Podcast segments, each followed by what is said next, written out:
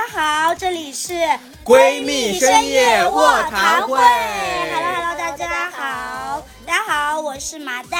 大家好，我是一直都在被割的韭菜。各位好，我是一直都在搬砖的砖头。然后今天我们请来的这一位嘉宾呢，身份是一个妈妈，然后她是美妈，美妈，欢迎美妈，欢迎美妈。大家好，大家好，我是一个职场妈妈，然后孩子现在在小学一年级。就身份立场一下子就表明了，让我们进入到今天的这个议题。嗯，不知道大家有没有最近有没有看这个非常火的这部剧，就是《小舍得》。听说昨天韭菜老师都看哭了，是怎么一回事？我这是我看的唯一一部小子系列的，小子系列的之前都没有看过没有看过，因为我很害怕看这种片子。怎么怎么就哭了呢？分享一下你哭的哭的经历我。就觉得当爹妈也太难了。我看的是个片段了，我看的是那个在那个某音上看了那个很多很多片段，然后有一个片段是那个蒋欣演的那个角色和他的儿子好像要去给一个老师。送礼吧，大概送酒啊什么的，嗯然后后来在那个那个工地也不知道一样的隧道的那个地方，然后蒋欣就走得很快，然后摔了一跤，然后就是那个酒就洒了，然后那个他他就很急切的想要再返返回去再去买一瓶什么的，然后他的儿子那个时候就开始跟他有了一些争执吧，啊就是小朋友看起来就是很不想去上那个课或者去见那个老师，然后蒋欣就是那种特别就是焦虑的那种妈妈，而而且我觉得那个小孩那个小男孩演的角色，就是他演技也真的很好，就是那种、就是那种我不要去的那种情绪特别特别强烈，就是让我想到小时候就是那种感觉，就是那种特别其实我特别不想去上那种培训班或补习班的时候，然后跟爹妈开始有那种冲突。冲突争然后我就执的时候，看到蒋欣的时候，我会觉得这孩子什么都不懂好。心酸啊，那种感觉。是的，其实这部这个聚焦现实教育现实题材的电视剧呢，然后在在豆瓣已经是有七点五分了，然后七天它是狂揽了八十四个热搜，所以是引起了非常多的关注。我觉得美妈应该也看了吧？嗯，我看过前面的几集吧，看的焦虑满满，然后就不想看了。其实我个人比较偏向剧中，呃，佟大为两口子那个状态。状啊态，男力的状态是吗？就是佛系对对是吗？对，我跟我老公是属于，呃，跟鸡娃完全没有关系，然后对孩子也不怎么上心的那种人。发现我这个表情有点有点不不太相信，因为因为美妈是在北京嘛，北京其实我之前看一个报道，就是说海淀区他们的那个鸡娃进去、进那个群是邀请制的，就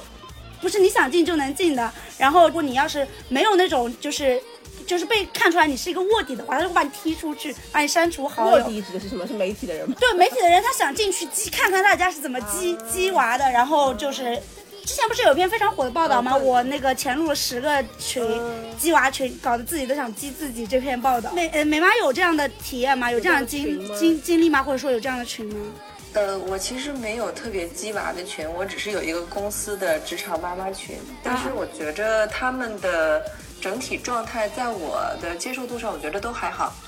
没有特别严重的，像剧里边，我是感觉剧里边有一点过于放大那个现在的这个教育的焦虑了对，因为我我说实话，我自己周围其实没有这么这么焦虑的父母。嗯整体来说，大家都还比较平和。但是你说在教育孩子的这个事情上，大家对孩子的投入肯定是不太一样吧？嗯呃，我刚才说我对孩子没有什么规划，但是他有的时候该上一些，比如说像女孩子喜欢跳跳舞、画画画啊，嗯或者是呃上个英语补习班什么的，嗯也会去给报，但是不会那么。就强迫他一定要有班八个班的，啊就这种不会。那那你们家小朋友就是有没有就是说就回来以后就是别的小朋友都有报那个补习班，然后我没有，然后我就会跟不上。我应该是会觉得很开心吧。不不不，现在你知道吗？现在的小朋友就是他们没有自己没有报上，然后被别同学嘲笑了，然后回去就跟爸妈说，就说我要去上补习班，不上就还要闹，是真的有这种！就真的有这种情况，就内卷自动化，你知道吗？这个这这个情况，我觉得可能真的是分环境。嗯，你你比如说你刚才提到的北京的这个海淀区，因为我们也不在海淀区上学啊，所以就是身边这种稿件实在是太多了。真实情况是什么样子的？因为我们不在那个环境里边，嗯可能还真是没有看到。但是像在我们家孩子是在昌平区，嗯，就感觉整体都还挺 love and peace 的。然后你问孩子想不想学什么，然后他就会说：“哎，我喜欢，我可以去试一下。”然后你说给他报班，他也，哎，我不知道这是不是因为个人性格原因，反正我们家孩子没有特别的呃，去跟别人攀比，别人学过什么，他没学过什么。就是以前公司有一个教育频道的一个主管也跟我聊过孩子教育的问题，他其实当时提到是说，他是属于鸡娃的那种妈妈，嗯。然后她当时教育我是说，因为我是属于完全不鸡娃的，嗯，她就说咱俩这种状态都是最好的状态，就怕出现中间状态。高不成低不就的那种嘛。然后所谓的中间状态，我看小舍得的时候，我就特别深有体会，其实就是南丽和那个和她老公在发现孩子学习跟不上，出现焦虑，然后要不要报班，然后为了这个她女儿上这个班，然后全家一块儿出动去去搞这个名额。嗯我其实挺挺不喜欢这种状态的，我也不希望自己能够。就是哪一天会成为这个状态，但是现在不好说啊。其实你本心来讲，我是不想急的，但是外界都在急，让我觉得说我不得不急，因为我我是很焦虑的一个状态。我虽然没有生孩子，但是我有，就是我有一个非常好的朋友，就是他是我们朋友当中生孩子生的很早的，然后就是从小也是奉行就是艺术教育，就是素质教育。他在上他幼儿园也没有上正式的幼儿园，就是那种公立幼儿园班啊，什么私立幼儿园，是跟着台湾的老师上的那种幼儿私塾课，嗯。然后一直到上小学，就是那个之前就是一直都是每天的生活就是画画、唱歌，没有很有意思。他的生活很有意思，他从小就很喜欢，大概是两三岁就开始喜欢 Maroon Five，就喜欢，然后就开始唱 Maroon Five 的歌，就很爱唱歌，然后画画也很好。就是他小时就是幼儿时期都都是在这样的教育里面，然后后来他开始上小学，我到现在还记得他上小学一年级的时候，他妈妈来跟我就我们姐妹出去吃饭，他就跟我说，他就觉得。当时开始有那种情绪，就是因为他从小就没有上过正常幼儿园小朋友上的那种数理啊这些东西，他上幼小学第一年的时候就很不适应，就跟不上。不会数学，就大家已经已大经是家已经到我小学三年级的水平吧，他大概还就正常我读小学的时候小学一年级的水平，就是就是那种别人就老师因为一旦就上课的时候会是这种情况，就是老师一看啊，大部分同学都会这个东西，他可能就讲的很快，或者说就他就 pass 掉了，所以小朋友就会。就是觉得小朋友自己的感觉是上完学以后回来以后觉得很不开心，就觉得，呃，他跟不上嘛不上了。他也不是说有那么强烈的说自己变差或什么的，他就觉得没有那个自信，然后后来他妈妈就开始因为那个事情开始有一点点要变鸡的那种感觉。我当时就觉得，就是以前太多的素质教育，可能真的到了那个环境里面的时候，你就不得不开始有这种情绪开始上来了，嗯嗯。是有这么一个转变的一个过程的。那后来他是怎么有怎么处理的这件事情？就后来到了三四年级的时候，发现他数学确实跟不上，然后就就后来也是就是就怎么说呢，就父母也淡定了吧，然后后来就开始习惯了是吗？也不是说习惯了，就是就是就是比较早就开始为他规划其他的路线了，就他一直就是是当个艺术生呃类似吧，就嗯开始画画啊什么的，就是方向就往那个方向去嗯去，因为他擅长喜欢的也确实是在那方面，就是。就是数学成绩很差怎么办呢？也就是能补就补了，如果补不上的话，也没有那么那么强烈的那个。那砖头身边就有没有这种呃呃教呃教育内卷的焦虑的这种事情？有没有？其实我也在思考这样一个问题，就我们现在一直在提倡一个词儿叫内卷，但是我觉得说这个词儿是这两年才被放大的。你说像我读书的时候，我读小学的时候大概是啊十、年前的事情，十多年前的事情。嗯那个时候对那个时候虽然也会有这种补课班儿什么的，但是真的不多。嗯，就可能一个班儿里边儿最多有一半的孩子吧，有这种补是还不多，还好，现在现在百分百啊，现在基本对是。对对，其实呢，我们在录今天这期播客之前呢，也是采访到了这个小舍得的原著作者卢颖公老师。呃，卢老师也给我们透露了一个信息，说其实全民这种补课的现象是近五六年才出现的。你放到十年前，像我读小学的时候是没有这种现象的。其实很多小学老师也说，呃，现在很多从幼儿园升学升到小学的这部分孩子，一张白纸啥也没学过的很少，基本都是或多或少参加过补课的。其实为什么有这种现象呢？是因为我们现在是社会处于一种转型期，那这些孩子的家长，他们最知道这个社会转型期当中所要面对那些挑战，他们也知道说，在这种社会当中，事事都做到 top 级别，冲到最前面是很难的，非常难。所以他们送孩子去补课，也不是说为了非得让孩子拿第一、第二，他们单纯就只是为了说不想让孩子掉队，不想让孩子跟不上。因为小朋友他是缺乏自律的，那一旦课堂上他老师讲的那些内容，他觉得自己都消化、都理解，他坐不住都，哎，那一旦坐不住，老师又不得不加快教学进度，让整个大家都安静的来来听课。但这个时候，往往最难受，往往最受伤害的是那些没有参加过补课的孩子。所以说呢，其实很多家长他们最开始的时候都只是想当难理，但是发现，在这种教育生态环境之下，发现大多数小朋友都在参加补课的情况下，他不得不去当田雨岚。卢颖公老师他最后给出的这个结论是说呢，这其实是整个教育生态的问题。嗯，他说过一句话，我印象特别深刻的。卢老师说，他说其实呢，电视剧是一面镜子，它映照出的是我们整个现实。而补课它其实塑造的是一种我们集体的性格，所以说我们现在的教育最缺乏的其实是一种善良。我在想的说，为什么我们现在这个环境会突然变得那么焦虑、那么内卷？可能“内卷”这两个词也是现在冒出来的，是因为真的是我们现在这个社会资源它真的越来越少了吗？或者说，在中国，呃，这种竞争真的会越来越大吗？这个挺可能这个问题挺深的，我也不太好有一个很明确的答案，不知道各位有什么看法？其实我觉得这个课题比较比较难回答。但是，呃，刚才我突然想到，就是我在看小舍得的这个过程中，有一就是他们那个，呃，小学的校长当时说了一句话，让我触动还挺深的。他说他们学校是素质教育的最后一道防线，就是他们学校其实还是很希望能够按照教学大纲，然后按照孩子快乐成长，不要特别激孩子的这种嗯进度，对小朋友进行一个义务教育。呃，我为什么会感觉比较触动呢？就是觉得其实学校现在也很难，嗯就公立学校和外面的这个培训班，以及很多的私立学校，就是比起来，教育行业也好，家长也好，孩子也好，我觉得大家现在都很难。整个大环境导致的现在的这个情况，不是说一下子就能解决的。嗯就是大家可能都意识到有问题，但是不太知道这个问题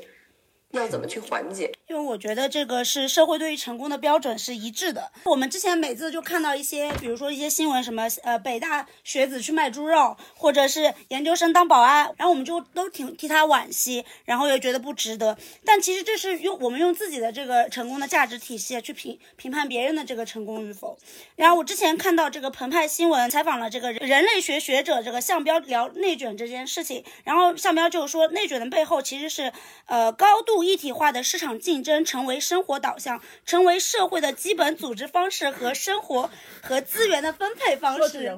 好好，我说人话，就通俗的来讲，就是全国人民都往一个目标上面走，就是为同一个目标而活着。就比如说赚钱，比如说买房，就感觉就是这对买车嗯，对，就特别单一，成家，然后就大家就一定要在这一条路上。啊，而且而且在中国面临的压力，就不是说你一定要往上走这件事情，而是是不允许你往下走。就是我们刚刚说到那些新闻，就如果你自己把你自己的社会阶层往下走，这在道德意义上来说是一种背叛。所以就是为什么当我们都知道就九九六也不好，内卷也不好的时候啊，就仍然就是还是会在这个中间挣扎。因为上清华大学的我出来和上蓝翔技校的我出来，在社会上的话语权是不对的。哎，我觉得我从因为我本身是个招聘啊，所以我讲这个话就不应该，我我可能不能这么去认同，因为在我们毕竟做校招或者在招聘的这个过程当中，其实我们是很反对，或者说不仅是我们反对吧，就整个国家政策导向也是不允许我们去做这种所谓学历歧视这种事情的，所以就是我们会。在面试的过程当中，在筛选简历的过程当中，其实也是会摒开这些事情。你说一个小朋友，他一个同一个同学毕业以后，他是清华的这个和是其他的，比如说不是清华的，也不是 C 九院校的，然后他也是计算机系的或者什么的。其实，在我们的呃企业方来看的话，就是。没有那么大区别了，就是因为我们本身企业在选拔人才的过程当中是适配我们本身企业的需要的，所以这样子我不知道这样子会不会缓解一部分爹妈对于这件事情上的一个焦虑哦，就是你不管把小孩，就是你现在拼了命的去激小孩，然后让小孩去。最往最 top 的方向去走，然后大家都很痛苦，然后小孩儿去挤那个非常非常窄的那个门，去进入到最顶尖的一些学校也好，嗯，因为本身学校的容量是很有限的，学校的资源也很有限，所有的人都往那个方面去走，但势必有人会挤不上去，以后会有一些情绪的一些变化，对对吧？或者说大家父母也会有有有遗憾，或者父母也会觉得绝望或失望。那在这种情况之下，就分摊一部分压力，也去考虑一下其他更优，他也很优秀的一些是的一些一些师资力量或者资源很好的一些学校，就是大家去合适的地方去嘛。嗯所以刚才你们在聊的时候，我也在想一个问题。我前一段时间也跟朋友，我们几个人在闲聊，也是因为小舍得这个剧，呃，也也是有朋友没有生孩子啊，然后他们就提到一个问题，说说像剧里边家长给孩子报了那么多课，难道孩子就没有选择吗？就现在都在说家长怎么怎么样，就难道孩子不能说我要去学什么，或者我我不去学什么？然后我自己对这个这个这个问题的这个答案，其实我一直觉着孩子没有选择，嗯尤其是在孩子很小的时候，三岁到七八岁的时候，嗯，基本上都是家长在决定他要去干什么。呃，正好最近也在看那个《创造营》，嗯，我不知道你们看没看啊，《创造营》那个里边有一个有一集是，呃，家长给孩子们打 call 的那一集。然后里边有一个学员是 A.K. 刘璋嘛，他的妈妈当时就说了一句话，让我触动也很深。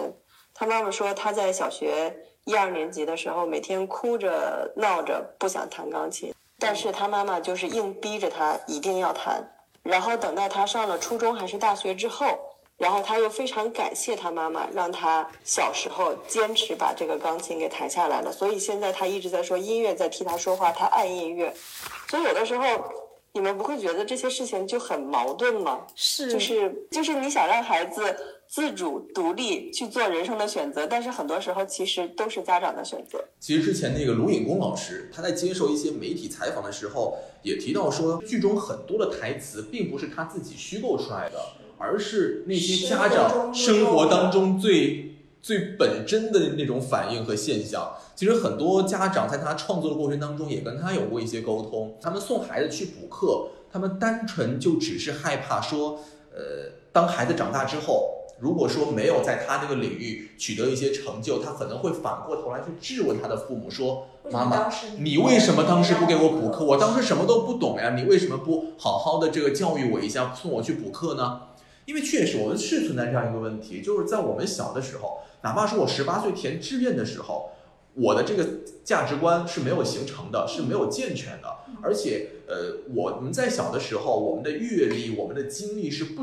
支撑我们去做一个长远的规划的，是缺乏一个前瞻性的思考的。那么这个时候，其实中国父母他就不得不替孩子代劳，去为孩子的未来做一些规划和选择。那这里就其实引出一个问题啊，就我特别想。就是想知道，想看看大家是怎么想的。就是你们觉得父母的价值观是一定要在孩子这个身上延续的吗？你这个问题太挑战人性了，我觉得。做不做不到不延续，因为他在小孩没有价值观之前，他是不是要有一套行为模式和准则？那你这就所谓你我们这样讲讲，你所谓影响或延续，可能有一点点负面。那你想就家训嘛，家教嘛，是不是有很多在古代也有很多家训啊？就是把就是把过往的家族的这个意志或者家族价值观一直通过这种方式传承给下一代。嗯，就是在小朋友最小的时候去约束他的行为，或者说去建立他的一个最初始的一个价值观。你说完全不去影响，做不到。因为对我来说，小朋友如果什么都不懂。我一定会要教他们，那我教他是什么呢？也只能是我会的嘛。觉得唯一能做到的就是把我觉得好的、对的东西教给他，而不要去把一些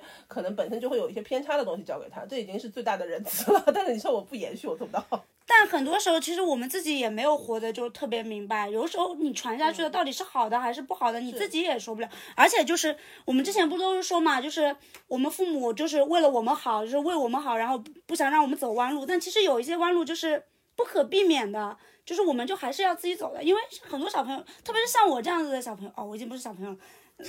在我小时候的小朋友，然后就是就是也也非常有叛逆啊，就父母要跟我讲的，我就不要做，就到时候还是走了一些奇奇怪怪的弯路。那我特别好奇，像你这样的啊，就是这么个性张扬的性格，你小的时候有被激的经历吗？我昨天真的有好好想一想这个问题，我就在想，我到时候小时候有没有被激？其实我爸妈应该。他们也没有那么就是说在意分数这件事情，他们可能更多的就是培培养我的其他一些方面的东西。但是你说他们想让你走一条就是好的，他们觉得对的路吗？那我也没走，就也很奇怪，也没走。那就是没激吗？但有些程度上来说，你也觉得他们是在激你。比如说呢？比如说早上六点一定要起床，哎，已经叫鸡了。你这个对于这个定义好像有点过于广泛。不是，他就他们就非常严格的规范我这个，就是人生应该长成一个正方形，而不是一个圆形这样子。我觉得这叫做规矩，这不叫鸡，真的。真的吗？就只有只你，所以你们认为这个鸡就只是我看分数这件事情，就唯分数论才是鸡。主要是基于在学习上面吧，就是还是在学习和成长，就是学习。就是求学这条路上面，生活上的东西，我觉得就像我刚刚讲，就有些是做规矩。美妈作为我们这个在场唯一一位妈，天呐，你觉得就是说你会把自己的价值观投射在这个孩子身上吗？嗯，我觉得潜移默化的吧，即便是不会，但是你在孩子身边也是一个言传身教，多多少少还是会的。哎，那我特别好奇。美妈在你年轻的时候，你特别想从事的职业，她还年轻呢，在你读书的时候，在你呃，在你求学期间，你最向往的职业是什么？那和现在这个职业的契合度高吗？啊，因为我本身也是读的传播和。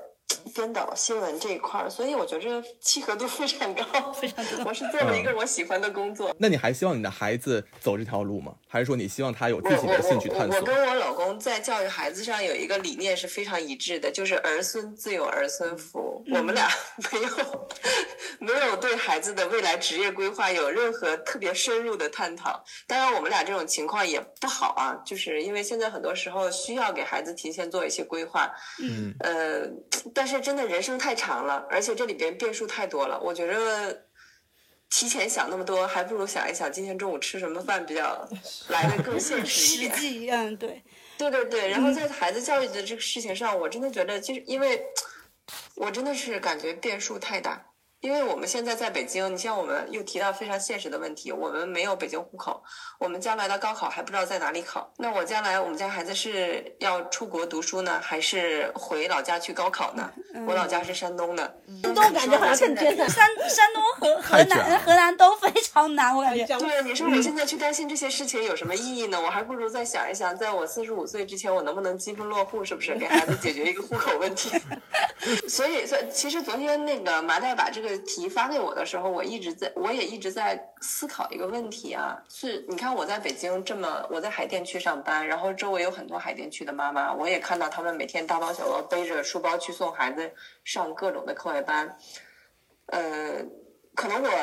个人性格上没有把他们这种行为理解成特别鸡娃，只是觉着这些家长可能就是大家有一些自己的。规划，嗯，然后孩子也并没有特别的痛苦，那大家就是你情我愿嘛，就该上就上了，嗯，但是，但是你要说那种，反正就是这个这个剧啊，我们回到这个剧来说，我是觉得这个剧有点过于放大现在的这个焦虑了，而且他们他把那个那个那个蒋欣塑造的那个角色真的。看了几集之后，就是深恶痛绝，每集都想去打他。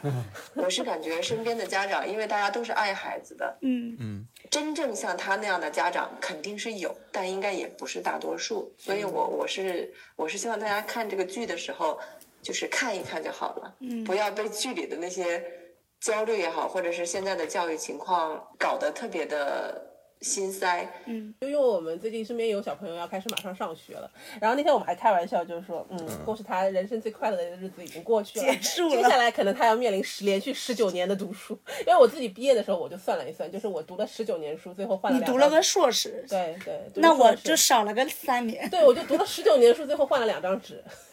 就是回头再去看，就觉得人生那个时候毕业的时候，人生大半的时间都是在学校里度过的，就觉得而且而且真的，你们有的时候回头想想，你自己读书的时候，虽然课业很很很很繁重，嗯，或者是家里有可能也给素质教育做了很多的规划，但是你现在长大了，再回头看一下，其实那些那些算什么呢？对我这个真的太有感触了，因为我刚毕业，并不算什么呀，是不是？我现在回过头去看产品或者是技术对我们的，或者是我们的客户把我们摁在地上摩擦，觉得这个才是最痛好现实，好现实，突然好现实。我看砖头在这边频频点头，我觉得他一定有很多，他还没脱离呢。对对对，我现在是处于一个就是怎么说呢，是一个阵痛期，你知道吗？阵痛期就是从一个学生的思维转化成一个职场新人、职场菜鸟的一个思维。我在学校的时候，每天都活得好焦虑啊！我说我要拿多少个学分，然后我要绩点要冲呃四点零，然后回那个时候觉得说我每天过得好痛苦啊！我上班之后会不会变成一个职场达人，会会牛逼一点？但是后来发现到了公司之后，到了职场之后变变。就是更加痛苦，你知道吗？那种思维的转变，因为在学校的时候你是被允许犯错的，而且你是一个学生的身份，你不管做什么都会有人告诉你说这是不对的，然后告诉你怎么做。但在职场的过程当中，可能很多时候，呃，当然也会有人带你，但这这个过程当中，可能给你犯错的机会就更小了，而且呃，大家不会把你当一个小孩子，只是把你当一个人，当一个人，对。但是在学校的时候，还是会把你当学生，会容忍你很多错误，就就这种思维的转变，就觉得。呃，该长大了，就就是觉得挺挺矛盾的。想起来那些被记的孩子，他会觉得更可悲。他读书的时候就已经很痛苦了，是，然后以后未来会更艰难。就是在这个事情上，我是觉得在教育孩子上，家长不要传递焦虑给孩子，因为有些事情可能就是当你说的太多，就像蒋欣演的那个角色啊，嗯，他是那么焦虑的，所以他的孩子我虽然后面都没有看，但是我觉得他儿子后面肯定是要崩溃的。他儿子确实崩溃了，我看就是他儿子崩溃了一集。你们俩凑起来比，就我就到了现在的进度是吗？我我可能我对孩子的教育就是有一有一点，呃，说出来其实有点有点理想化，就是很希望孩子是一个自己内心富足的人，他知道就是自己心里有数，明白吧？嗯不会受外界的影响，不会太受外界的影响。这样的话，我觉得就足够了。他自己是一个富足的人，他自己知道他自己要干什么，不该干什么。嗯，那未来不管他工作也好，或者是生活也好，他碰到问题，他有解决问题的能力，我觉得就可以了。即不管你将来是上了很好的学校，或者是做了很好的工作，甚至就是一个普普普普通通的职员，我我真的觉得只要自己心里有数，这一点是非常重要的。其实我觉得这个就对鸡娃这件事情又提出了另外一个观点，就是因为现在像鸡娃的这种家长，就大部分时间其实是在带小孩，其实在做一些课业上的东西嘛。但是相应的就是同样的时间，小朋友花在做题上面和花在其他的上面，就会损失的事情就是就是会有产生差价值这种损失了。就刚刚前面刚刚前面美妈其实也提到了，就是很希望小朋友其实是就是就是可以开心，然后就是说可以去建立自己的这个不管是世界观、价值观也好，然后就，但是我觉得这个其实是需要时间去经历的。对，所以我说我的我的这个规划可能就是比较理想化的一个状态，所以话也不敢说太满。未来万一上了三四年级什么都跟不上了，我觉得我有可能也会很焦虑。就突然要从南丽丽蜕变为田雨走岚走向田雨岚，是的，是的，是的，就每一个每就每一一个家长最后就会都会变成田雨岚。我宇宙尽头是田雨岚。但是我觉得至少大家从这个出发的观念就还是好的。我觉得我妈我爸妈那时候应该就不会想说哦，我女儿开心快乐就好了，可能他们也想，只是没有跟我沟通交流过。然后，但我给我的感觉就是他们没有在想这件事情，他们可能在想的是女儿要就稍微好一点，就是不管怎么样。但后来也很矛盾，他们可能之前是希望你就是好一点，然后现在又希望你能平凡一点，就就也不是平凡，就安稳一点，就我觉得没变啊，出发点一直都是你活着就好。我活着就好。活开心，我我觉得这个接着麻袋叔这个话说，身为一个家长，因为三位也都没有小孩啊，嗯我觉得我身为一个家长，就是从站在一个家长的立场上来说，呃，即便是像我这样不鸡娃的家长，但是对孩子其实是有要求的，嗯并不是说放放任不管。是吧？虽然现在，比如说他在公立学校，他们也不会有排名，他们也不会有这个学业上的一些竞争什么的，但是我对他是有要求的。嗯我不能说你这次考试回来给我考了六十分，然后你还自己什么都不知道，觉着就是应该的，那这个肯定是不行的。就要求还是得有的。所以这所以我觉得麻袋的家长对你来说，有可能你觉着他小时候希望你好好学习，那可能他就是你达到他的一个标准就可以了，他并没有希望你能够十门课业全部都特别牛。拔尖，嗯。那你们觉得鸡娃跟成功是有必然联系的吗？那就看你怎么定义这个成功了，这个事情又很难说了，对不对？嗯我昨天麻袋子我在群里发的那个题，嗯咱们那个群里最年轻的二十岁，大的四十多岁，没有一个人答对，一道学而思的语文题。对，呀就是那你是你是怎么定义这个成功呢？他把这题答对了，他就成功吗？但是说实话，“三人行必有我师”，像这种话，我到现在就是我都能背下来，但我背下来有什么用呢？嗯就是上了很多课的小朋友肯定会学到很多，这个毋庸置疑。他们的眼界、他们的课外阅读、课外延展，甚至他们奥数答题的这种思维，肯定比我家孩子没上这些课的他们懂更多。是。但是我不认为他们的就是成功了。但是我觉得说，我们现在啊，大众所定义的成功是在你人生的那个特定的阶段，你超过了大部分人，或者说活成了大多数人想活成的那个样子，那可能是大众所所理解的成功。我我觉得我我就成功这件事情，我觉得是基于目标来的，就是设定了一个目标，你达到了目标叫成功，不管是多小的一个目标。所以你可以不 care 那些 peer pressure 吗？因为目标是就看你把什么当当成自己的目标了。如果你是把别人世人眼中的那个目标当成自己的目标，那也是一种目标。你或者自己给自己去设定目标，比如说你说父母，父母可以给自己的小朋友去设定目标，是你也可以把别的父母的目标变成自己小孩的目标。对，那就就别人家的孩对，但是但不管你达到哪一个目标达成了，那我认为就是成功。但是就是你把这个目标设在什么位置上，这件事情就很重要。就是就去够一个很高的。所以，所以我们在聊我我们在聊这个话题的时候，我觉得还是回归到了一个问题，就是孩子在这里边没有选择，都是家长在定目标，其实孩子没有目标。我觉得孩子的目标就是我什么时候能写完作业，什么时候能去看 iPad，什么时候能去玩。我们给他们定的目标就是这个目标，在哄孩子做作业的时候给他们定的目标就是这个目标。再念二十个单词就可以玩 iPad 了。我觉得小朋友在很小的时候，确实他是没有这个能力的，因为我们做选择是需要有一定的基础和积累，你才能去做选择的。你盲目就是如果没有任何积淀，你问小朋友你要左边还是右边，他就是一个靠本能。嗯，这种选择你很难说他这个选择是去判断他是理就不理智嘛，应该不能说无法去判断他是不是理智，他其实就是不理智的。所以就是在最开始的时候，他没有办法理智判断的时候，就是只能是父母去帮他去做选择。但是小朋友这个过程是会慢慢变化的，当他接受了很多信息，然后他在过去的这些选择的这个结果当中，他也会有。有成功的喜悦，也有失败的挫折，他也会有这种情绪的变化。当他在面临选择的时候，他就开始有选择的这个判断了。这个时候，我觉得可以慢慢慢慢的让他们自己去做选择，就开始做选择。对，我觉得这个过程是会变化的。最开始一定是父母在替他做选择的。嗯，可是问题就在于说，我们现在大多数中国年轻人在年轻的时候都会有一种共同的情绪，就是迷茫。那你觉得说这种迷茫是不是因为小时候这种自主选择权太少，导致到了他该做选择的时候，他不知道该怎么做？对是这个原因造成的呢？有的有的，我觉得这个感觉是有点像是鸡娃后遗症，你知道吗？就是当他们之前就一直在被鸡被鸡被鸡嘛，比如比如说高中。被鸡了，然后高考考好了，去了大学，然后一下子牵着他们那个绳子就松掉了，然后他们就不知道自己，因为之前一直都是别人在帮你做选择，别人就说啊你我要是的。读这个要这个，然后突然就放手了，突如突如其来面临巨大的选择权，然后就让你就不知所措，让你就会感觉到迷茫，而且就是有些人可能就会选错，就会有一种迟到的叛逆期。就比如说我，我我第一次吃肯德基是在我上大学，离开了离开了我爸妈的这个管教之后，我第一次是，然后就尝到了肯德基的美妙，然后我就没给赞助，媒体暴赞助。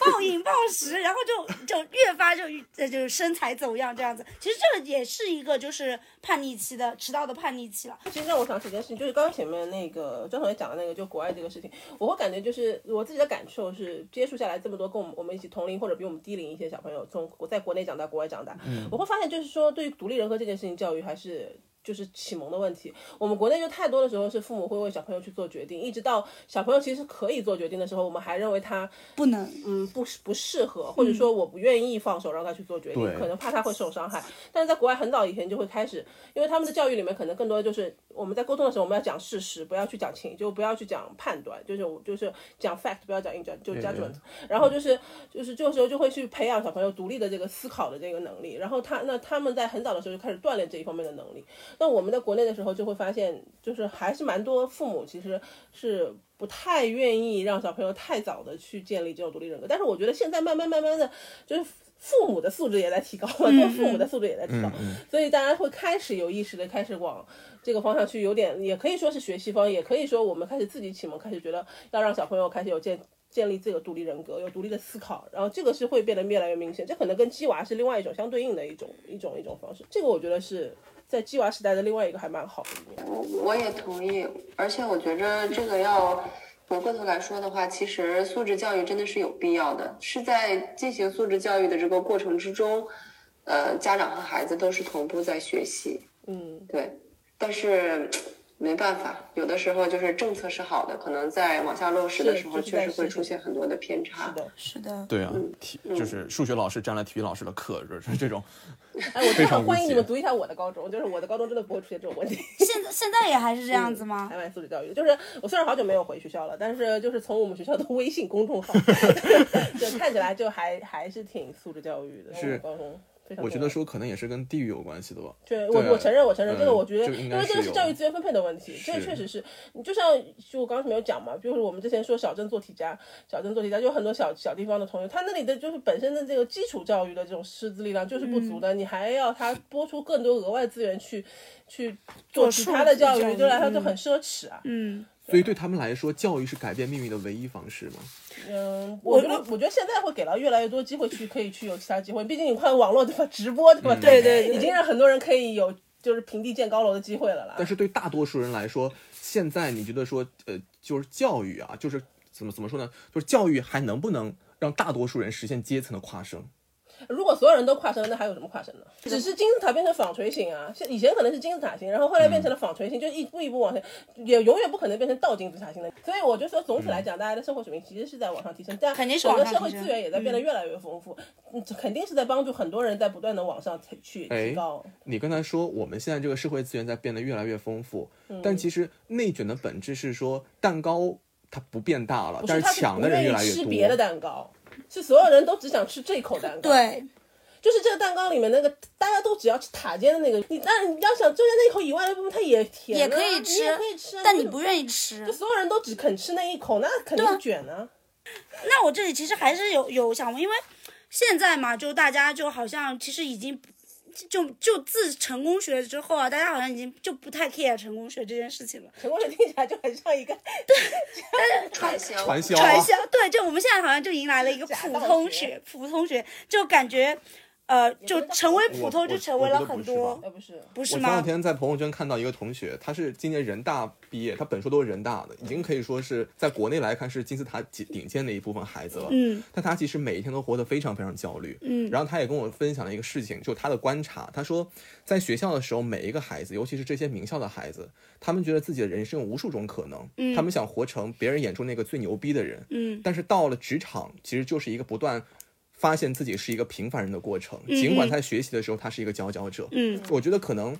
这个你说大家都崇尚成呃都都都摒弃成功学、嗯去崇尚平凡，可能是一个年龄或者一个阶段的问题。嗯没有人愿意在年轻的时候就承认自己平凡的，只是在经过捶打之后才会越来越就觉得说这样也挺好。啊啊，我觉得我觉得这还是学校的一个问题，就是学校最顶尖的高校，我我认为他们去鼓吹一些东西是有其合理性。就是你说最我们中国最顶尖的高校，他们就是有去为国家培养最顶尖的人才的一个。一个一个就是怎么说责任。责任，嗯。所以他们在这个过程当中是需要去向他的学生去传递，就是你们就是要去承担这样的社会责任，责任成为人上人。对我嗯。也不是说成为人上人，就是你要去做出最大的贡献，民族大义的不时候能说是去拯救这个世界嗯。或拯救这个国家或拯救这个社会，但是至少你一定是要比别人，因为你掌握了比别人更多的教育资源和掌握比别人更好的这种师资力了，嗯。你就是有这个责任去回馈到这个社会更多的东西。而且这个我觉得是不是就是有一种那种成就陷阱的感觉？然后因为你是结果导向，你只在意结果，嗯然后你就其实过程中有很多有趣的事情、美好的事情你都错过了。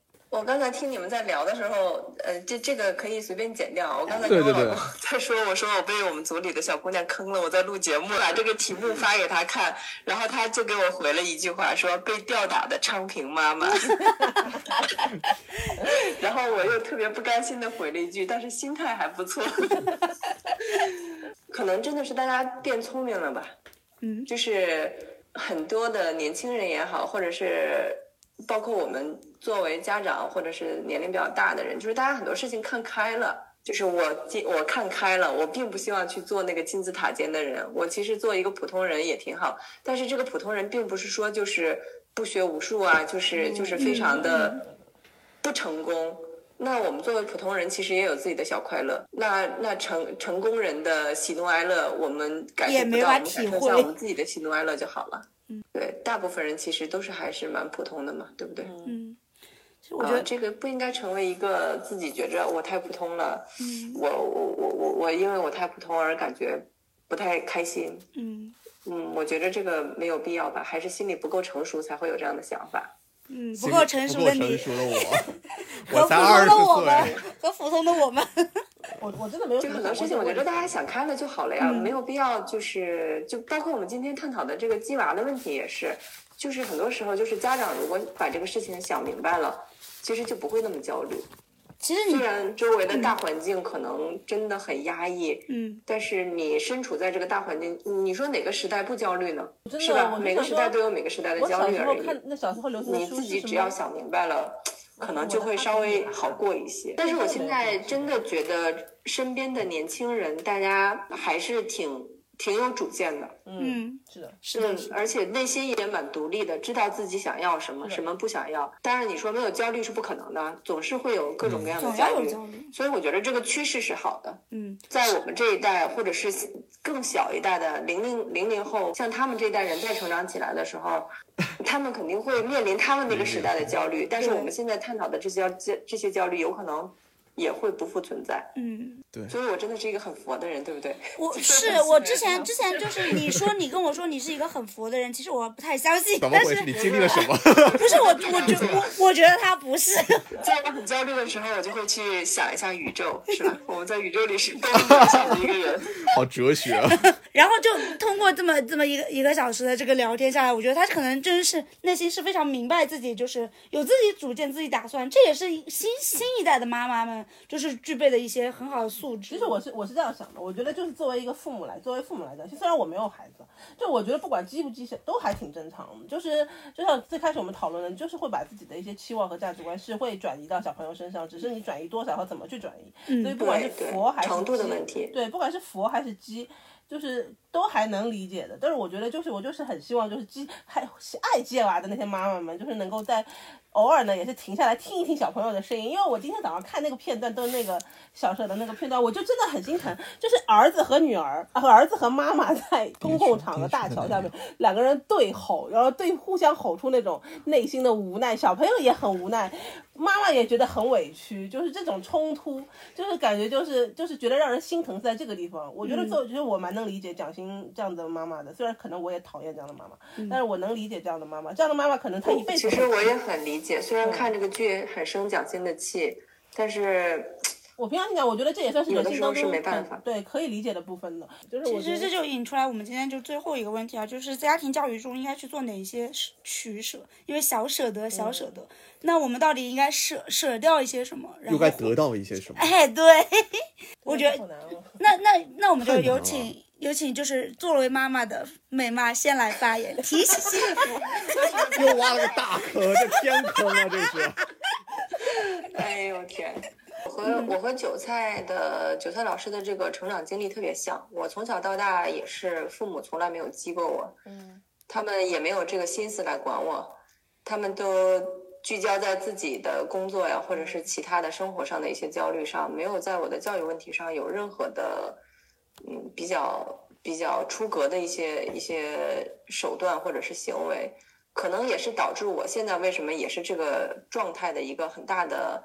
呃原因吧。嗯嗯，当然我是我也不觉得像这种的我们就是最对的，或者是别人就是最不对的。对，这个，哎，这个题真的太难了，我真的觉得各家有各家的问题。嗯。各家有各家的教育方式吧。但是像刚才提到的是说，呃，当孩子已经比较大了，八九岁以上，十几岁了，然后家长还是用一种特别倒逼孩子的那种方式去，呃，去让他们按照家长既定的那个目标去往前走的过程中，家长是需要去停下来看一看孩子的，听一听孩子的这个内心感受的，是需要有有有很多时间进行这样的交流吧。嗯，嗯不是说你去激他是不对的，只是在激他的过程之中，还是要关注一下孩子的心理问题。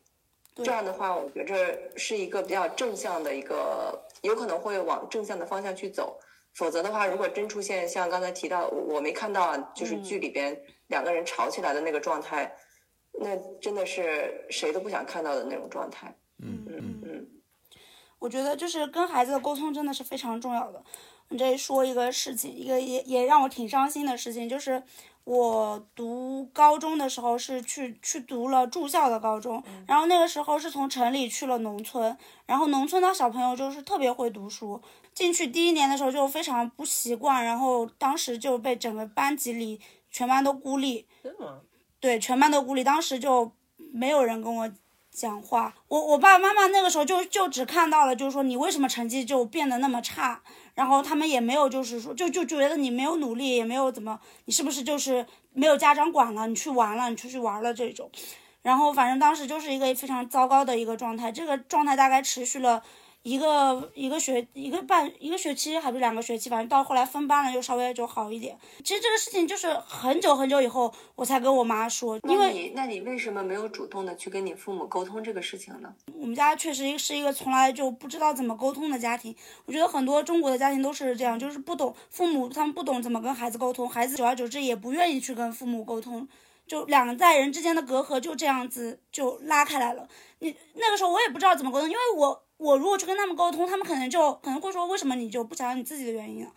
对，因为我爸妈真的是这样子，你们可能会不相信，但是我爸妈真的是这样子，他们就觉得可能都是我的问题，然后怎么样怎么样怎么样，所以理我解理解。然后我就上一代的上一代的父母确实会有这样的问题。我爸爸也会有这样的问题。然后就反正就没有沟通，然后，